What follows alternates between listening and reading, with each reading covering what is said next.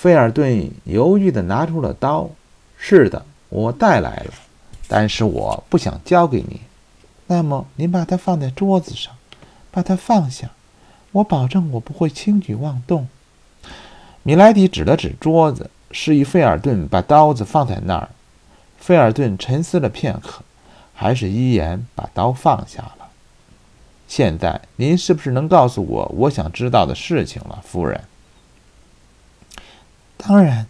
米莱尔轻轻一笑，用他特有的甜美声音娓娓道来：“在我年轻时，由于我的……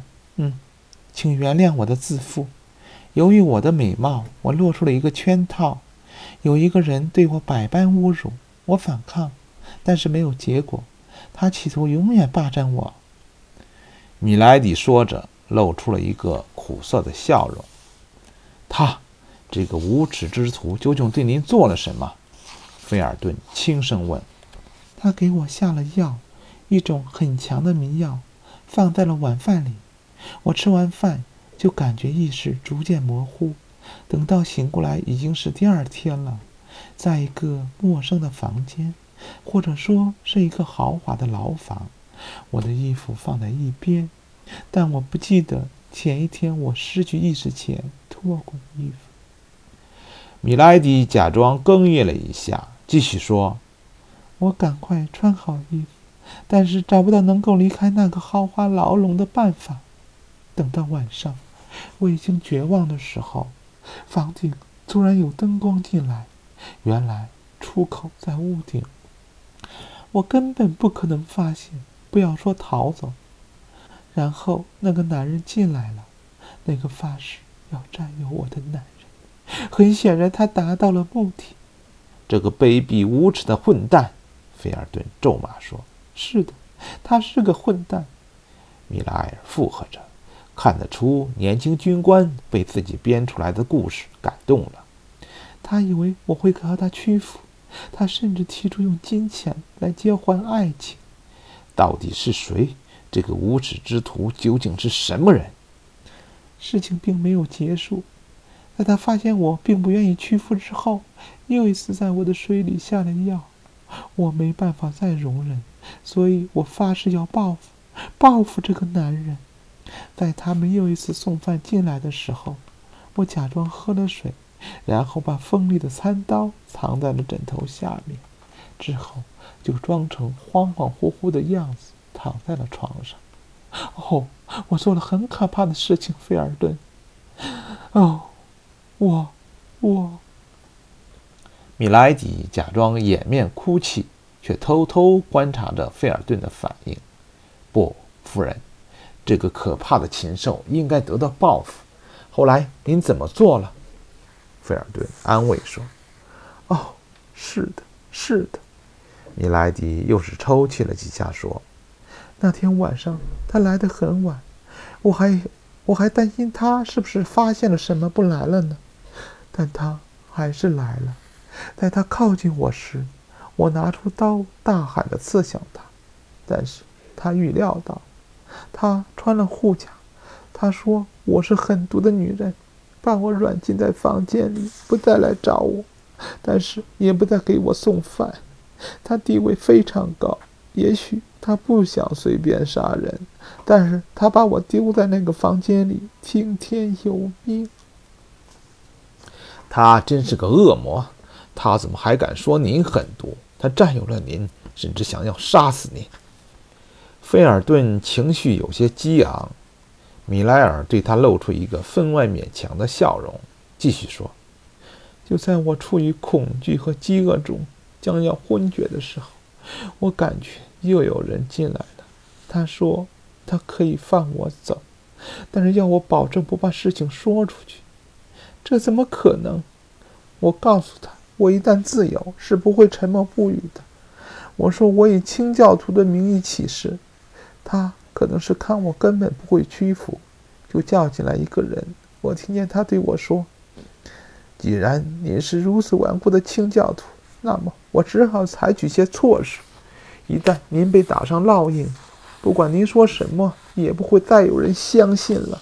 然后，然后。”米莱迪哽咽地说：“后来进来的那个人，那个人把我按倒，不顾不顾我的反抗和叫喊。他们，呵呵呵。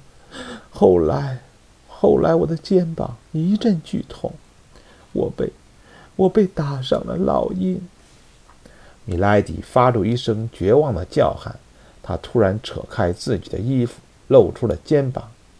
一朵百合。他满意的看着费尔顿震惊而愤怒的眼神，叫喊着：“他们特意用了法国的烙印，这样就查不出什么。我甚至没办法上诉，这是耻辱，我最大的耻辱。我宁可死。”究竟是谁？对您犯下如此罪行的人究竟是谁？菲尔顿愤怒地站了起来，告诉我他的名字，夫人。他的名字我不敢说，除了国王，我想没有人不惧怕他。您，您是说？菲尔顿震惊又困惑地看着米莱迪，语气有些不确定。还需要我告诉您他的名字吗，先生？您也猜到了，不是吗？这个英国的蹂躏者，他出卖清教徒，他使英国血流成河。米莱迪说。白金汉，您说的真的是白金汉？费尔顿的语气又充满了愤怒。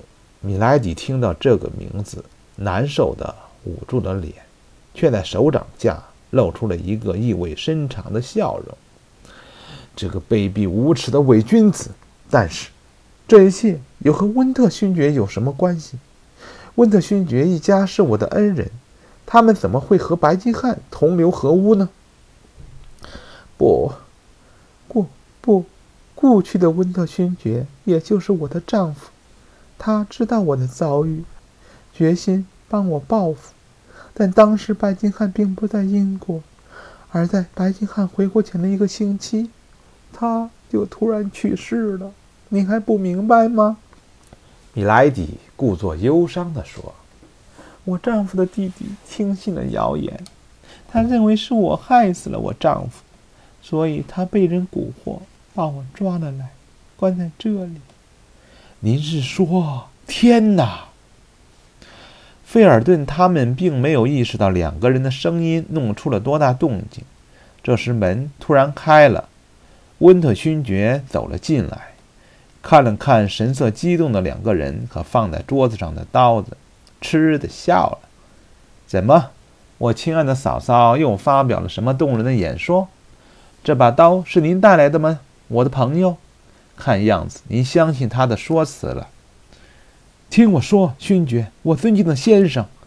菲尔顿脸一红，他疾步走向温特勋爵，请您听我说，先生。我认为他，不管您认为什么，请不要相信他说的每一个字。温特勋爵打断了他的话，语气冷淡地说。到我屋子里去等我吧，约翰。有什么话，我们一会儿再说。但是，勋爵，他不会死的，您放心。温特勋爵懒洋洋地看了米莱迪一眼，说：“米莱迪很清楚，如果此时他什么也不做，那么之前的努力就功亏一篑了。”于是。他孤注一掷地拿过了放在桌子上的刀，刺向了自己。当然，他很有技巧地躲过了要害部位。一瞬间，菲尔顿抢身上去夺了刀，不给米莱迪再次伤害自己的机会。事实上，他这么担心是多余的。米莱迪根本不打算再多伤害自己一点点。看吧，勋爵，他自杀了，在我的看管范围内。菲尔顿看着昏过去的米莱迪说：“好了，约翰，这里会有医生处理。都说了没有刺中要害部位，他不会死的。现在，请您和我来，我要和您好好谈谈。”温特勋爵看着费尔顿脸上担忧而且自责的神色说。